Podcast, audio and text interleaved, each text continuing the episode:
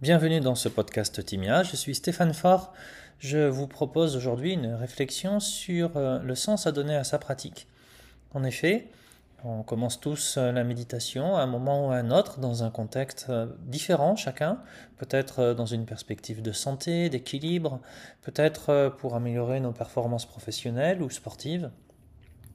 Mais on peut aussi trouver dans la méditation un sens plus large, une forme de spiritualité. Comment euh, continuer notre pratique? Comment l'installer dans quelque chose qui soit plus global que simplement s'asseoir et méditer ou faire du yoga ou des mouvements en conscience? C'est toute la question auquel je vous invite à réfléchir euh, ensemble. Comment euh, inscrire sa pratique sur le temps? Pourquoi l'arrêter? Et éventuellement, pourquoi la reprendre? A tout de suite. Bonjour à tous, aujourd'hui j'aimerais partager avec vous quelques réflexions sur euh, le fait de euh, des raisons pour lesquelles on pourrait commencer à méditer, des raisons pour lesquelles on pourrait s'arrêter et des raisons pour lesquelles on pourrait s'inscrire sur une, longue durée.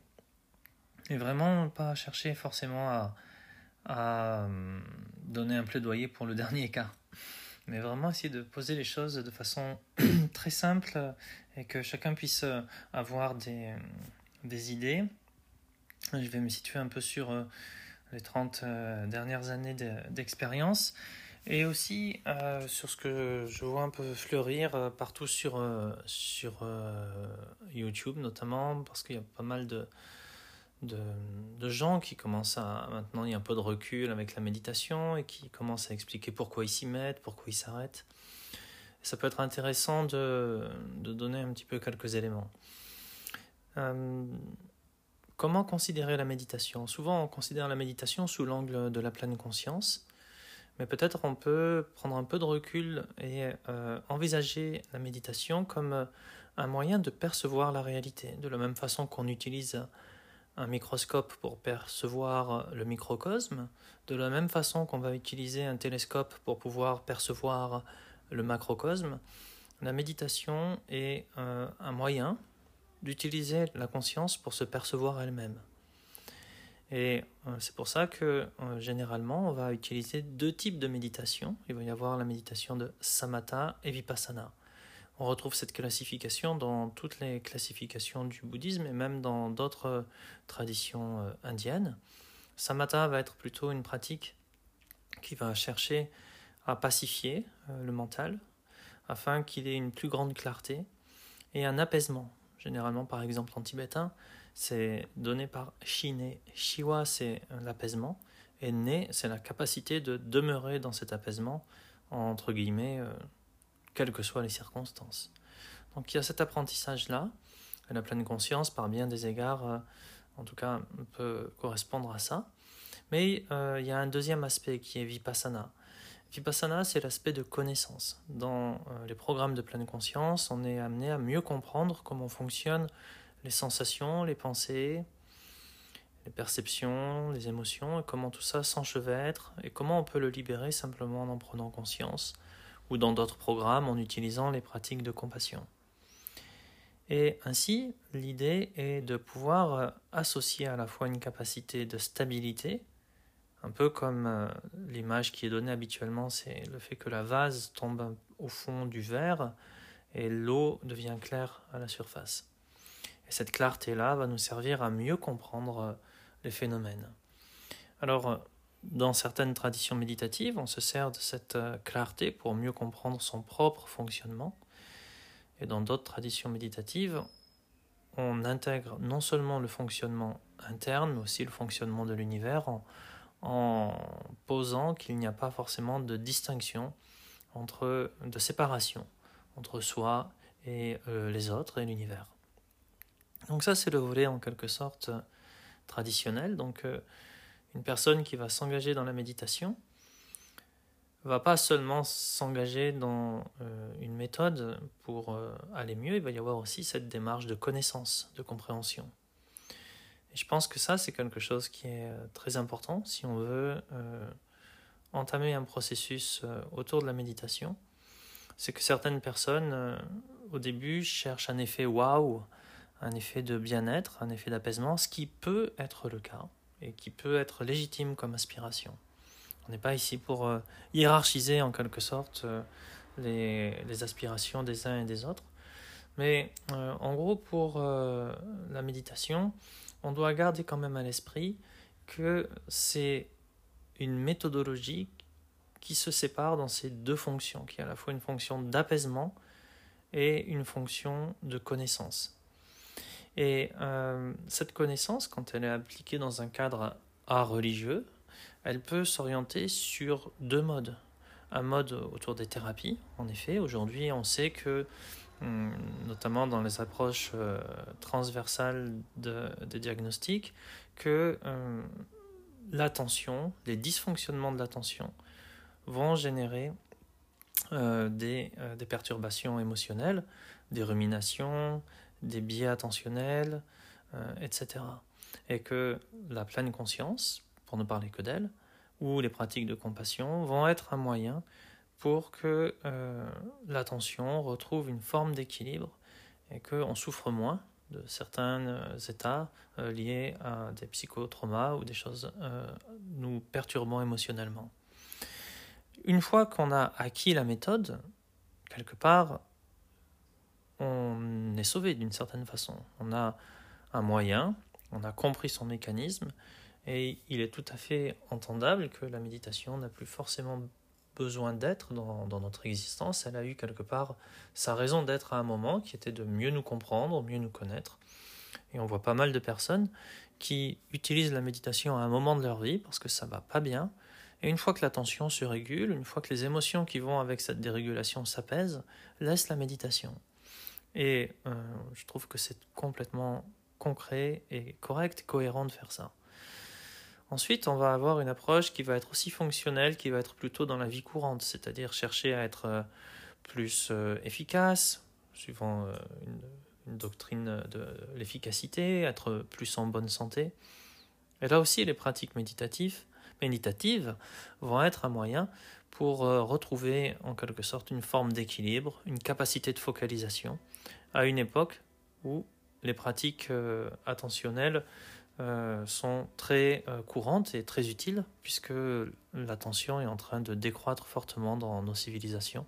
Ça peut vraiment être utile de pouvoir, de pouvoir s'aider de, de, la méditation. Mais là encore, une fois qu'on a, euh, en quelque sorte, comme quelqu'un qui atteindrait un niveau de performance physique, c'est une approche qui, pour moi, me paraîtrait complètement cohérent d'utiliser à un moment, jusqu'à une certaine étape, d'acquisition d'une certaine forme de compétence attentionnelle, et ensuite, une fois qu'on se sent plus à l'aise, plus agile dans la prise de décision, dans la prise de recul, euh, il n'est pas forcément nécessaire de euh, continuer euh, la méditation en tant que telle. En effet, comme le propose l'approche de Hélène Langer, il s'agit avant tout d'être capable de ne pas se faire prendre par l'absence, mindlessness comme elle appelle ça, ou dans la théorie on appelle ça absencing, la capacité simplement de reproduire les schémas, être aveugle sur ce qui est en train de se manifester, de se transformer sous nos yeux, et cet éveil-là, une fois qu'il est à peu près acquis, on pourrait parfaitement imaginer qu'on trouve chacun ses méthodes pour continuer à, développer cette, euh, cet éveil des sens, euh, cette, cette capacité d'esprit de, du débutant et de revenir davantage dans, dans l'instant présent. En revanche, ces méthodes, une fois qu'elles sont acquises et qu'on a l'impression qu'on est un petit peu débordé sur les bords dans notre vie, on peut toujours y revenir et elles sont en quelque sorte euh, comme euh, des, euh, des, des, habits qu'on ressort l'été quand on en a besoin et qu'on range quand la saison est finie. Et là encore, je trouve pas forcément dissonant la perspective de pouvoir utiliser la méditation dans ce, dans ce cadre-là et de la prendre euh, véritablement comme un allié. Euh, la méditation, d'une certaine façon, a pas toujours, euh, pas forcément une fonction sacrée, extraordinaire, où il faudrait continuer sur le, sur le long terme.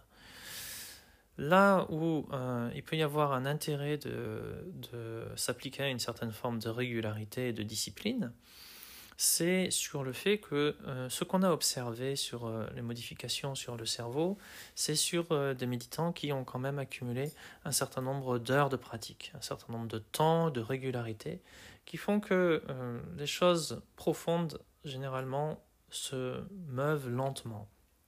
Et du coup, on ne transforme pas un corps en deux secondes. C'est valable pour un muscle, mais c'est également valable pour le cerveau.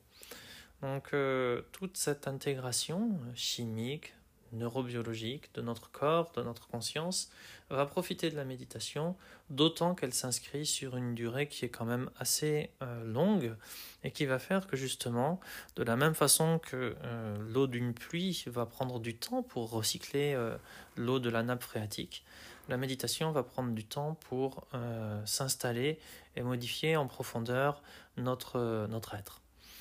Mais même là, je dirais que les choses ne sont pas acquises.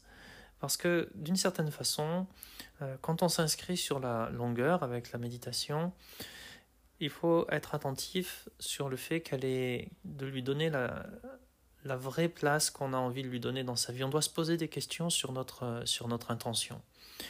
Là, l'autre jour, j'écoutais euh, une personne euh, qui faisait une vidéo et qui disait ouvertement qu'elle cherchait l'effet waouh dans la méditation et qu'au bout d'un moment, elle ne l'avait pas trouvé.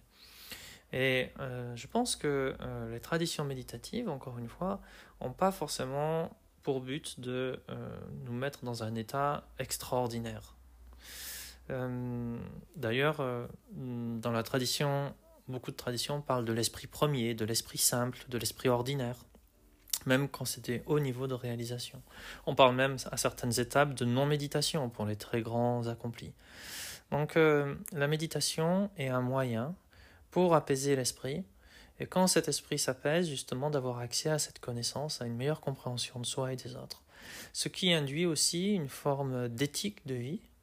Méditer hors sol n'est pas vraiment souhaitable. Il faut s'interroger aussi sur ce qui va euh, émerger de notre méditation. Est-ce que c'est une conscience qui va être euh, plus altruiste, plus compétitive, plus dans la, plus dans la réussite, ou au contraire plus dans une perspective globale, une meilleure compréhension de l'interdépendance? Donc tout ça va être, euh, va être une histoire de, de, choix, puisque on n'est pas dans une société traditionnelle où moi j'avais été très surpris.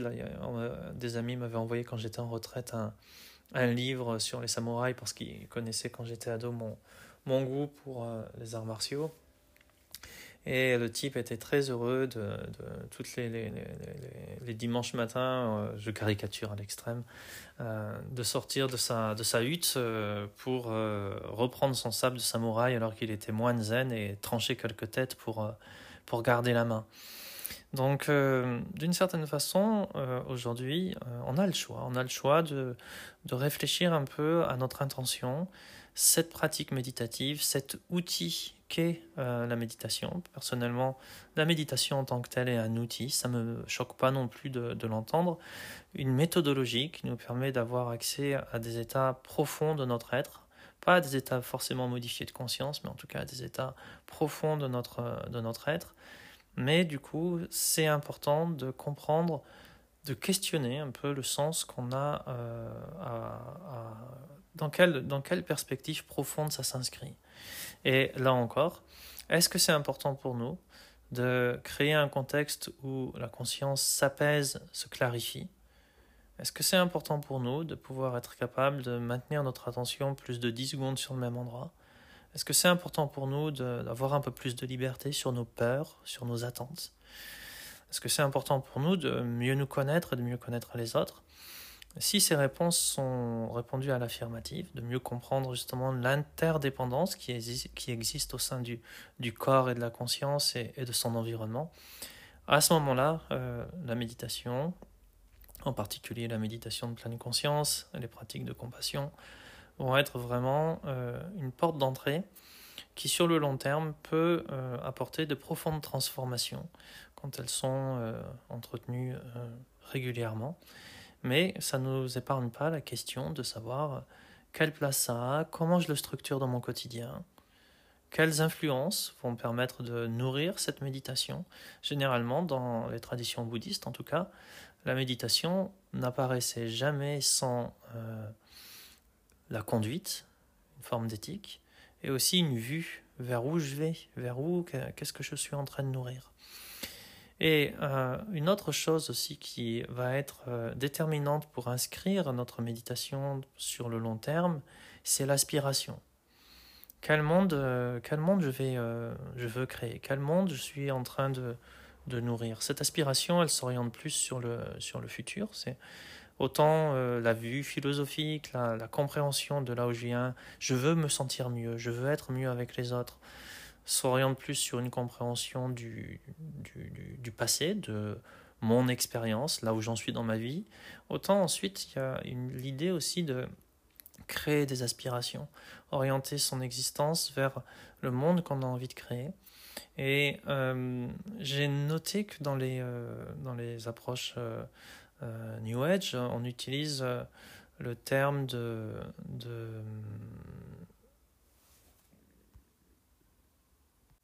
d'attraction pour euh, décrire ce processus-là. Dans les traditions, on parle plutôt de, prière ou de, ou de souhait. Dans la tradition bouddhiste, on parle souvent de, souhait. Et cette vie éthique euh, va justement nous permettre d'orienter notre vie vers une forme d'aspiration. On retrouve ça aussi complètement en Occident, euh, non seulement dans les prières occidentales, mais par exemple dans un ouvrage de référence qui, moi en tout cas, m'a beaucoup euh, influencé dans, cette, dans cette perspective éthique qui sont les pensées pour moi-même de Marc Aurèle.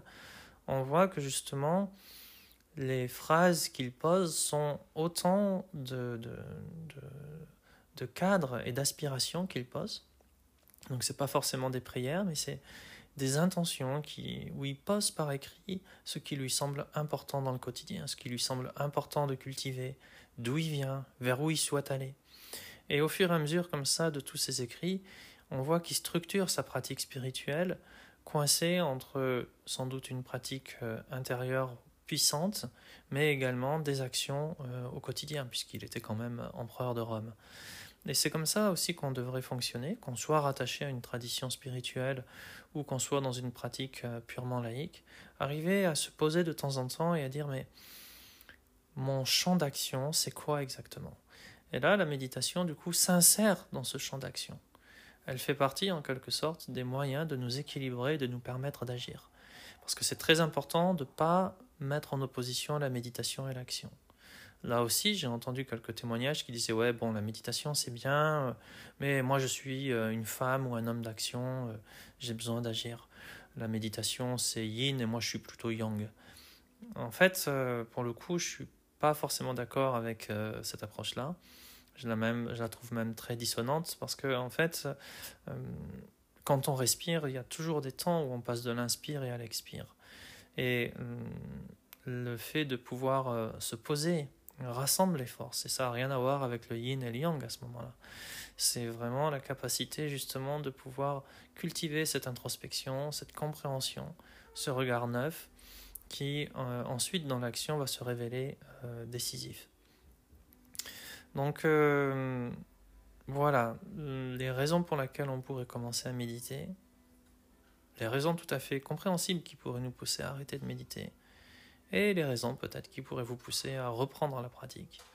Je vous souhaite euh, un très bon cheminement à travers euh, ces pratiques méditatives, que vous les retrouviez, que vous les laissiez ou que vous les, ou que vous les pratiquiez régulièrement. À très bientôt.